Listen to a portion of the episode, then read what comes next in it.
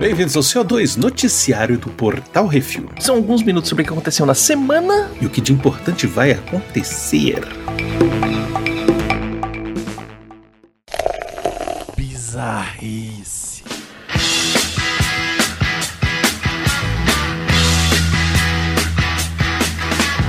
Um Mustang com coca. Estados Unidos da América. Em mais uma entrevista de rotina, Corey Johnson foi entrevistar o ganhador do Powerball. O prêmio estava acumulado mais de 40 vezes, foi de mais de 600.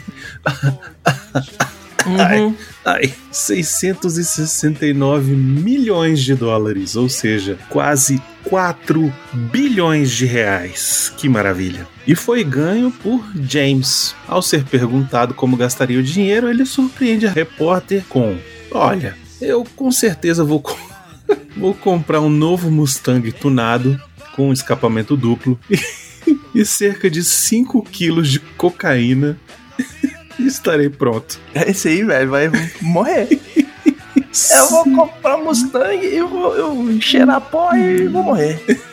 Sem saber o que fazer, a repórter fixou na compra do carro. Ah, então você gosta de carros? Não, eu não gosto de carro. Não sei o que eu faria com todo esse dinheiro. Eu teria que sentar e rezar por um dia. e devolveu pro estúdio sem saber como prosseguir com a entrevista. O que, que você faria? Eu comprar um carro zero, tunado, um monte de coca e umas putas. Só faltou falar das putas. Caraca. Ai, ai, É, velho. é Se eu ganhasse 4 bilhões assim também, velho, eu falava, é, agora é putaria. Eu sumia. Começa por aí. Ninguém me achava nunca mais. Eu comprava uma ilha, ia morar lá, foda-se.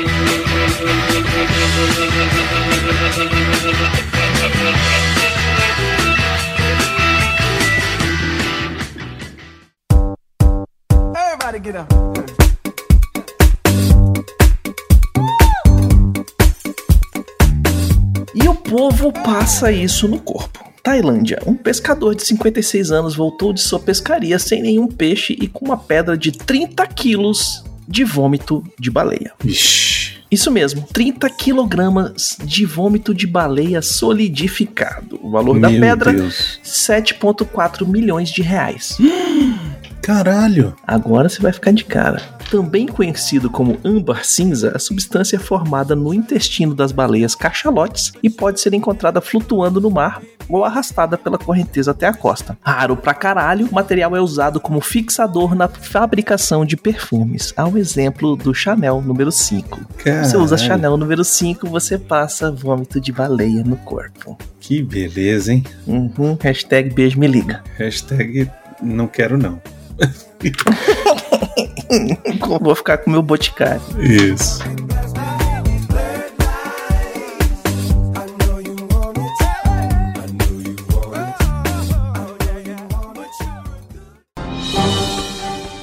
Atenção ouvintes para o top 5 de bilheteria nacional e internacional.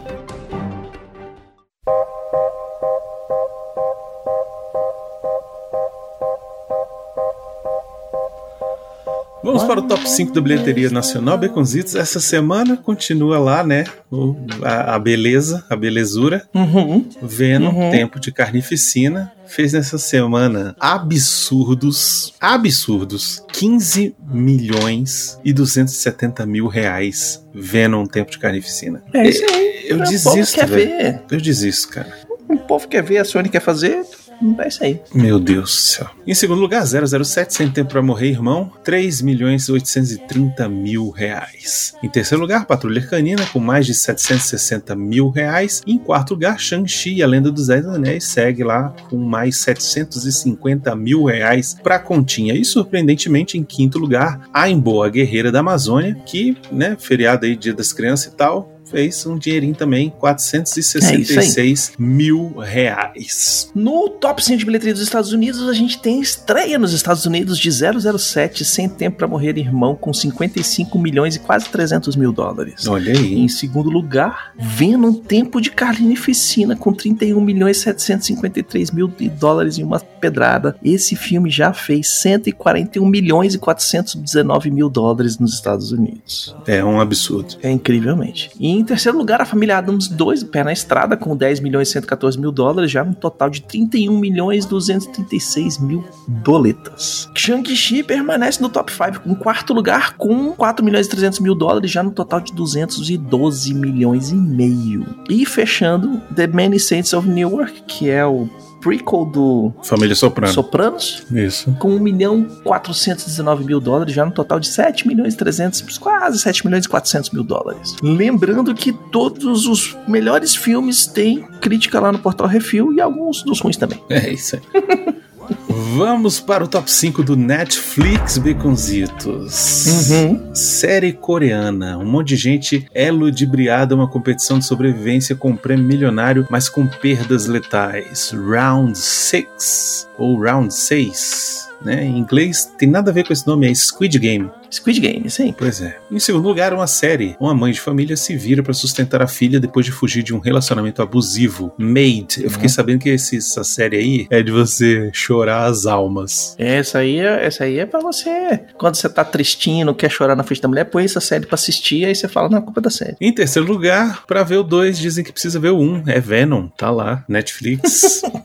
A Netflix lançou no ataque de oportunidade. é isso, tá certo eles. Em quarto lugar, uma série mexicana, onde cinco mulheres com a mesma marca de nascença se metem em altas confusões pra descobrir a verdade sobre seu passado. A vingança das. Ruanas. Em quinto e último lugar aí, a série que objetificou os homens em sanduíches do McDonald's, na voz da Mônica Rossi, Anatomia da Grey. Uhum. Grey's Anatomy. E no top 5 do HBO Max de filmes, a Warner teve que pegar um ro- diretor roteirista da Marvel para soltar um filme bom de quadrinhos, o Esquadrão Suicida. E em segundo lugar, essas duas empregadas aproveitam a viagem dos patrões para dar o troco pela falta de pagamento. Roupa suja se lava em casa. É mexicano esse filme, muito massa. E em terceiro lugar, mais uma vez, a Warner contrata jogador de basquete para fazer filme dos- com os Looney Tunes, Space Jam, o novo legado. Quarto lugar, o incrível resgate das tropas aliadas cercadas pelos alemães no canal da Mancha Dunkirk. E em quinto lugar, a sequência da, Justi- da Liga da Justiça Guerra mergulha profundamente nas origens do Aquaman, Liga da Justiça, Trono de Atlantis. É um bom filme, um bom desenho animado esse aí. É, com Aquaman Lourinho. Isso. Top 5 HBO Max séries. Em primeiro lugar, diagnosticado com Alzheimer. Esse aposentado se mete em altas confusões para vingar um crime hediondo do qual foi testemunha. Assassino sem passado. Olha aí. Olha aí. Em segundo lugar, a Anna Ferris vive uma mãe solteira que se mete em altas aventuras para viver a vida por conta própria. É mamãe, mam, Hum. mam. Em terceiro lugar, reis, rainhas, traição, politicagem, nudez, dragões e um final meio bosta, Game of Thrones. Em quarto lugar, depois da morte de seu professor, Paul decide seguir seu caminho e entra para a universidade, Merli Sapere Aude.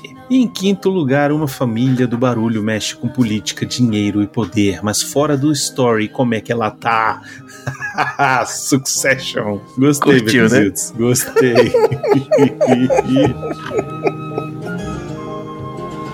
One is a number divided by two.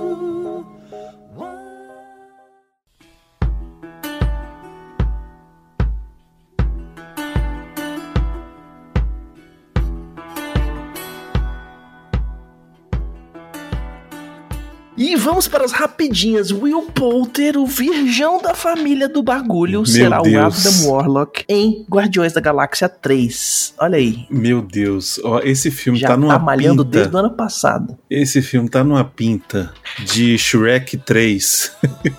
que tinha Que é isso? um adolescente no lugar do Rei Arthur, que eu vou te contar. Hum, Sem tempo pra morrer, irmão, tem que arrecadar 900 milhões de dólares ao redor do mundo só pra pagar as contas. O Hum. filme já atingiu 321 milhões, um tiquinho acima de um terço do que precisa. é, agora esses últimos dois textos tem que empurrar, mas também não, não- não lançou na China ainda, então pode chegar Difícil, perto só no lançamento da China. Difícil, difícil. Hum. Round 6 é o maior lançamento da Netflix de todos os tempos. Mais de 111 milhões de assinantes já assistiram pelo menos um episódio e eu não assisti nenhum ainda. É isso aí, Beconzito, nós estamos totalmente fora da curva. É isso aí, não Eu sei nem também quem não se vi nenhum. trata. Fotografia principal da terceira temporada de O The Mandalorian já começou. Ridley Scott diz que a série de Alien do FX nunca será tão boa quanto o filme de 1979. Nem os outros filmes que ele fez são melhores também. É isso aí, Ridley Scott. Você está certo. É isso. Devia ter ficado só naquele filme. Hum. O diretor do Round Six diz que eu queria escrever uma história que fosse uma alegoria sobre a sociedade capitalista moderna. Enquanto isso, os cuzão do MBL disseram que era uma. falando sobre a esquerda. Exatamente, é. Não, comunismo. Comunismo, é. Comunismo. Aham. Saiu o trailer de Home Sweet Home Alone. Rebutaram o Esqueceram de Mim e vai assolar o mundo em novembro na Disney Plus. É só não assistir, gente. É só não assistir. Eu já. Eu já Eu vou assistir só pra eu falar vi mal. o trailer, não vou, não vejo. Não, não me obrigue. Eu assisti só pra falar mal. Então você faz a resenha. Saiu o trailer de Pânico nos cinemas em janeiro de 2022. Eu vi o trailer, achei ó, uma bosta. Eu quero assistir só pra, só pra ver a merda, velho. É, esse aí já entrou no, no hall dos filmes B, tipo a, a Morte do Demônio 2, 3, 4. E saiu o trailer de Os The Beatles Get Back, documentário de Peter Jackson sobre mais de 57 horas de filmagens da banda enquanto produziam e gravavam hits como Get Back, Don't Let Me Down e Let It Be. Cara, então. Foi. é, Não, vai ser mais um que é isso assim dos Beatles? Não tem como, não tem, porque toda vez que a gente faz um case assim dos Beatles, a gente leva uma porrada dos direitos autorais e quase perde o site. Mas o que que acontece? É. Não, vai ter, vai ter, vamos ter que fazer. Não. faz? não dá. A gente canta as músicas, velho. A gente canta. Bota a só canta, versão, põe- né? É, a gente põe versão versão. lullaby. É. Não, mas olha Fica só, sobre, sobre esse documentário aí do Peter Jackson, vão ser acho que três partes, cada, cada parte acho que com três horas, uma coisa assim. É, Peter Jackson, velho. É tipo É, ele não, sabe, ele não sabe fazer nada pequeno, né? Faz três volumes de três horas que é bom. Mas, Se tivesse feito isso é, com o Liga da Justiça, tinha resolvido. Eu acho, acho interessante porque, tipo, eles tinham feito esse, essas filmagens e tal pra Uhum. realmente ter sido lançado e tal nos anos 70 mesmo, né? Era o esquema da BBC, não era? A BBC que tava seguindo eles e filmando, e eles iam fazer um esquema. Parece que eles tinham três semanas pra preparar o CD, gravar as músicas, o CD, preparar o disco, o vinil, Isso. lançar o vinil com o show, e aí. É, essa era a Caos, proposta que eles fizeram. Só que o que que acontece? Nessa época, eles estavam mega brigados, assim, estavam mega, tipo, melindrados um com os outros, sabe assim? Ah, mas um pouco é por assim. conta da Yoko, um pouco por conta de que o Paul queria mandar em todo mundo, um pouco por conta A de galera que o gosta de botar George. a culpa na Yoko, É, não, o Paul mas tem que queria lembrar que nessa época tava todo mundo loucão. todo mundo, tava todo mundo com achando loucão que de chupado de drogas. não, e não é só isso. Tava todo mundo assim, cada um queria mandar mais que o outro, sacou? Uhum. Cada um queria brilhar mais que o outro, queria aparecer mais que o outro. O John Lennon queria fazer os negócios dele de paz e amor. Isso. O Woody Harrison queria fazer as paradas experimental. Woody Harrison. o O George Harrison queria. Ele o queria. George Harrison queria fazer as paradas experimental muito doida. Isso. O, o, Paul, queria McCartney mandar em queria todo fazer mundo. o rockzinho pra ganhar dinheiro e ficar milionário mais uma vez. Mais milionário, né? É, exatamente. E o Ringo só queria Starr tocar. queria comer alguém. Não, o Ringo só queria tocar, velho. O Então, Ringo, coitado do Ringo, só queria tocar. E Hum. aí, tipo, eles acabaram que tiveram que chamar, sabe quem, Pra acompanhar a banda, porque eles não conseguiam ficar bem, de bem o, o- o tempo todo. O Billy Uhum. Preston, cara, o tecladista. É, o, o Billy Preston, ele grava muitas faixas desse disco e tal. Exatamente por conta disso. esquema, velho. Pra dosar a droga de todo mundo, pra ninguém não ficar muito louco. Isso, não, o John se Lennon. O John Lennon, ele, ele enfiou goela abaixo da galera uma produção de um cara chamado Phil Spector, que o cara, depois que Uhum. as gravações estavam prontas, resolveu mexer no áudio e aí botou uns efeitos muito loucos na voz do John, tipo aquela Cross the Universe, você pega pra ouvir, cara. É muita loucura, assim. O cara botou um efeito nada a ver na voz, sacou? Tipo, Hum. que os caras não tinham combinado fazer aquilo e o cara mexeu na parada. E aí, tanto que depois eles tiveram que lançar o Let It Be Naked, né? Que era, tipo, o que eles queriam ter O lançado original, e tal. que é a o versão original. que hoje a gente conhece, né? Isso, é. O, a viagem é que esse cara também foi integrante integral no, no- na briga dos Beatles, porque ele cagou o disco, né? Foi ele, cagou o disco, o nego ficou puto, aí ele falou assim: olha, Ficou puto gente, com o John Lennon falou assim: ah, toma no seu cu, velho. Quer fazer essas merdas? Faz sozinho. Sozinho. Não, então, mas aí o que que acontece? Depois disso, eles falaram assim, gente, olha só, não é possível que nós, os Beatles, a banda mais influente dos anos 60, nós vamos Uhum. acabar desse jeito. Então vamos se juntar e vamos fazer um álbum foda. E aí fizeram Uhum. Abbey Road, que é, que é o álbum seguinte, que é o álbum que encerra a carreira dos Beatles, né? É, Sim. ele, inclusive, foi lançado antes do que o Let It Be, né? Cronologicamente. Porque. Uhum. Exatamente porque eles decidiram não lançar o Let It Be. Porque eles falam assim, velho, não, não tá legal. Não, é- não é isso que, que a gente queria. Deixa pra lançar isso aí depois. refazer É, pois é. e remixar e vambora. Então, assim, É isso aí. eu tô esperando muito, eu sou muito fã de Beatles, todo mundo sabe disso, Uhum. mas. Pô, eu acho que vai ser muito legal pra ver as coisas que a gente nunca viu, cenas que a gente nunca viu dos caras. ver realmente os bastidores, né? Isso, Ah, O que exatamente. aconteceu que Neguinho fez na frente das câmeras as brigas, tudo. Isso. E acho que Hum. vai ser legal o ato final, que imagino, né? Que vai ser o show lá em cima do telhado do. Sim. né? Que, pô, isso também vai ser bem bacana. Hum. Pô, engraçado que quando eu tava morando em Londres, eles soltaram um musical, né, dos Beatles. E E numa dessas, a gente tava passando na, na, na rua, assim, que era... é aquele com a o Cirque du Olimpíada de Soleil? 2012? Não, um musical. Musical dos Beatles. Não sei qual Cross, que é o nome. Cross the Universe. Nem me pergunta, é um musical tipo do- da Broadway lá do, do... É a Cross the Universe, Londres. que é o que, é o que virou filme. E aí, o que que aconteceu? Os caras do musical, que eram os Beatles, subiram no telhado da parada e tocaram pra galera. Ah, mas legal. Aí tá passando no meio da rua, caralho, então os Beatles tocando. When all the broken hearted people living in the world agree, there will be an answer. Let it be. E-mails.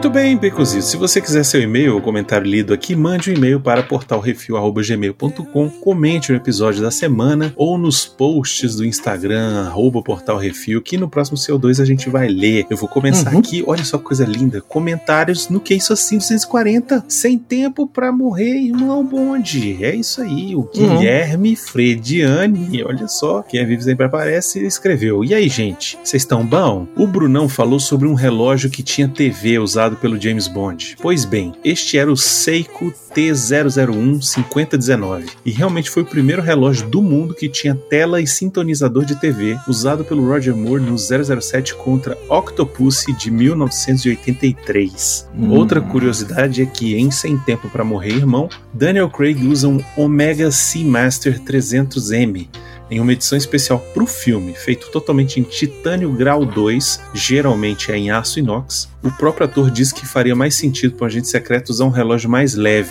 e deu também alguns pitacos no design dessa bela máquina. Olha aí, o Guilherme Frediani, É, moleque. especialista Quem em sabe, relógio, hein? Especialista em. Como já diria um colega meu, o relógio é a joia do homem. É verdade, é verdade. O Rafael Beraldo Dourado mandou: lembro do filme do James Bond com a Hale Berry. Que no trailer tem ela exuberante cumprimentando ele, Hey James, e foi nesse momento que caiu a ficha que o nome dele é James. O espião mais incrível da história da ficção tem o nome de Mordomo.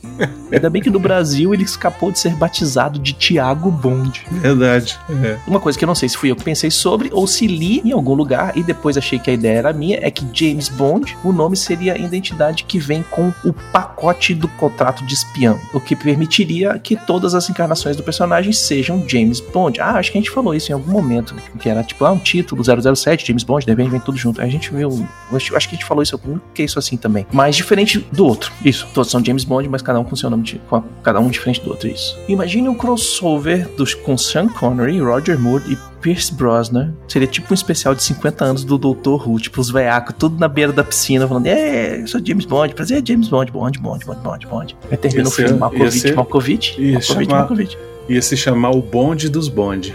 Ixi, aí até, até a trilha sonora da Anitta. Ele continua aqui. No filme com a trilha da Adele, inclusive tem lá seus apetrechos dos outros bondes, o carro com metralhadora, o jetpack. Isso sem contar que, em algumas trocas, mantinham o resto do elenco. Para ajudar a reforçar a ideia que temos um novo bonde passa a ser algo do próprio universo do personagem. Exatamente. É, então, inclusive Mantiveram nesse, nesse, nesse último filme, tem uma hora lá que aparece na parede o, Uhum. o, o quadro da, da M, da Judy Dent, e Uhum. o quadro do M da época do Roger Moore. que eu Das não lembro o nome antigas. do ator. Pois é. Uhum. E por falar, ele continua aqui. E por falar em novo Bond, embora o que eu mais tenha assistido por conta da sessão da tarde seja o Roger Moore, ele inclusive reprisa o papel no The Cannonball Run, quem não corre voa. Meu preferido acaba sendo mesmo o Chris Brosnan. Aliás, eu lembro de uma crítica ao talvez último filme dele na franquia, onde ele começa capturado e numa crítica talvez do Rubens Eduardo Filho, apontam como sendo o James Bond menos James Bond no quesito da infalibilidade. E foram tirando as mentiradas, talvez por influência de filmes como os do Jason Bourne, que deixam tudo mais cru. Ainda mentirada, mas para outro lado fica fazendo falta essa galhofada dos tempos áureos, em- embora talvez não pareça combinar com os filmes de espionagem de hoje em dia. Mas por outro lado, conversa muito bem com as narrativas dos filmes de herói. E o James Bond é, afinal, um herói, lógico. É um herói pegador. Tirar isso dele seria como fazer aqueles romances eróticos de banca de jornal sem as páginas que fazem as co- comparações das anatomias masculinas com objetos fálicos do dia a dia do público leitor. De tudo de lembrança bacana que eu tenho dos filmes 007, o que eu considero o maior mérito é ter sido o argumento que o George Lucas usou para trazer o Spielberg pro projeto do Indiana Jones, faça seu próprio James Bond. PS, que maneiro o projeto do Nestábulo. Eu até já era inscrito, mas não tinha associado o nome à pessoa. E que ótimo é o Zé Polar, Muito que é bom. um personagem do Neto. Comentários no Reflex 50 Guardiões do Guarif. O Alexandre Rodrigues de Assunção escreveu: Reflex, o podcast ouvido em todas as dimensões. Olá, amigos! O Arif nos quadrinhos funcionava como uma Twilight Zone da Marvel, onde os roteiristas podiam experimentar algumas situações diferentes que envolviam os personagens da editora expostas pelo Vigia. No seriado televisivo atual, o princípio foi basicamente o mesmo, só que foi aplicado aos personagens do universo cinematográfico para não fugir da audiência conquistada ao longo dos filmes. A qualidade da animação é excepcional, lembra um pouco o Superman dos, dos irmãos Fleischer, da década de 40, principalmente o episódio da Capitã Carter. Achei todos bons, muito dinâmicos, com excelente acabamento. Sobre as histórias, nenhuma foi excepcional, nenhuma ruim, ficou na média. O hype da trama ficou pro final, onde o Vigia convoca todos para resolver o problema do Ultron cósmico numa espécie de crise das infinitas terras da Marvel. Acompanhe o podcast, gostei muito dos comentários das análises que vocês fizeram da série. Quanto às expectativas para o universo da Marvel, sou péssimo em previsões. Acredito que as animações, as séries de TV serão mantidas dentro da coerência do que foi estabelecido para o cinema. As grandes mudanças e reviravoltas acontecerão mesmo nos filmes que possuem mais impacto e influência sobre o grande público. No mais, excelente trabalho e um abraço a todos. Obrigado. Obrigado, Alexandre. O Rafael Dourado mandou também aqui falando. A Viúva Negra nem tinha sido chamada para equipe, ela se meteu ali no meio porque calhou de estar tudo ali. Mas aí podemos supor que fazia parte dos planos do Vigia. Pior que, sabendo que o Vigia, sabendo de tudo, saberia tudo o que tinha disponível para resolver tudo, inclusive a tal flecha sobrando, que eu não lembro de onde veio, já que tinha sido usada lá num robô do Ultron sem pernas. Pois é. Agora, Ela foi usada, mas eu acho que ela não fez o download, o upload completo, fez? fez, o robô até fala assim: eu não tô encontrando ele na, na rede. Ixi, é mesmo. E aí? Uhum. E aí ele continua, o Rafael continua. Agora, de posse da manopla e das joias, daria mesmo pra restaurar tudo que foi destruído como que o Monger sugeriu? Ok que é uma tangente nível Arthur, mas nada do primeiro filme do, do Venom sequer sugeria que precisaria de ser um universo à parte. Poderia estar acontecendo tudo no MCU por lá, exceto o Blip. A trama é bem concentrada ali na cidade e na empresa da espaçonave. É isso aí. Sobre os Eternos, eu tinha esperança de ser algo como um Guardiões da Galáxia novo, até ver o filme pelo qual a diretora ganhou um Oscar, ou tentar ver. Aguentei meia hora. Eita. ai, ai. Não é aí que eu vou gastar meu dinheirinho com retorno ao cinema, não. Angelina Jolie e Salma Hayek que me desculpem. Sobre, entre aspas, colar Eternos com Vingadores, bem, no, no trailer do Shang-Chi começava com a armadura do Homem de Ferro. É, esse aí também foi. rolou essa estratégia aí. É, eu sempre tem um. É, vamos botar o Homem de Ferro aqui, só pra mostrar. Isso. Hum. Vamos para os comentários do CO2 187, Coceira no Forever e olha o avião. O Rafael Beraldo Dourado, sempre ele, comentou Hum. sobre Venom 2, que eu ainda não vi, mas mesmo todo mundo falando que é ruim, eu quero ver. Embora tenha muita lista de mais vistos no cinema que endossam que as pessoas gostam do que é ruim, não dá pra negar que tá no universo do Homem-Aranha gera curiosidade de fãs do Homem-Aranha, mesmo dos que não acompanham os gibis. Ainda mais com os rumores de uma aparição do Dito Cujo em cena pós-créditos, o que já descobrimos que não impede de ser ruim. Uhum. É ruim. E é aquela coisa, né? velho? Tem muita gente que conhece o Homem-Aranha do videogame da Sony. Cresceu com isso. Tem muita gente que não devia ver esse filme. Tudo bem. Uhum. O Guilherme Frediani mandou aqui falando: já que o Bezos vai levar o William Shatner pro espaço, o Musk ou o Branson poderiam perguntar pro Mark Hamill ou pro Patrick Stewart se querem ir também. Seria uma forma de não ficarem para trás. Eu acho que tinha que levar o Han Solo. Tinha que levar o Han Solo. Nossa, velho, velho não vai aguentar, Imagina não, o velho, imagina aquele velho do, do Harrison Ford, rabugento do, que ele, do jeito que ele é, indo junto com. ele ia dar porrada, em, ia dar porrada em todo mundo no espaço. Ia ser bom Ele, demais. Queria- ele ia ter que levar o, o- as cinzas do Chewbacca. Comentários no CO2 186, o telefone o raparigo. A Adriana comentou num comentário de um episódio anterior. Eu sugeri a sério Zoe e sua fantástica playlist na Globoplay. E como vocês pediram a sinopse dela, aqui vai. Ela mora em São Francisco e depois de um terremoto, Zoe ganha o poder de ouvir os pensamentos e emoções das pessoas através de números musicais que somente ela consegue ver. Olha aí, que bacana, hein? É uma série pra rir, super divertida, mas também emocionante em vários momentos. Teve só duas temporadas e foi cancelada, mas o final tá fechado. E li comentários que será produzido em especial de Natal com todo o elenco original. Não sei se é verdade, mas estou torcendo pra ser. Olha aí, eu vou assistir, vou procurar. é um possível, é uma possibilidade. É isso, Baconzitos. Sugestões e críticas só mandar um e-mail para portalrefil.gmail.com, arthur.portalrefil.com.br, baconzitos.portalrefil.com.br e brunão.portalrefil.com.br. E se você quiser mandar alguma coisa pro Refil, mande pra Caixa Postal 4450 CEP 7842970 Brasília DF. Agradecer a todos os nossos ouvintes, sem vocês estamos falando para as paredes, e aos nossos patrões, patroas, padrinhos, padrinhas, madrinhos, madrinhas e cenas do PicPay. Lembrando que todos os podcasts do Portal Refil são um oferecimento dos patrões do Refil. E não se esqueça de dar seu review, seu joinha, compartilhar nas redes sociais, é tudo arroba Portal Refil. É isso aí, e até a semana que vem. Diga tchau, Bruno. Tchau, Baconzitos! but it probably won't.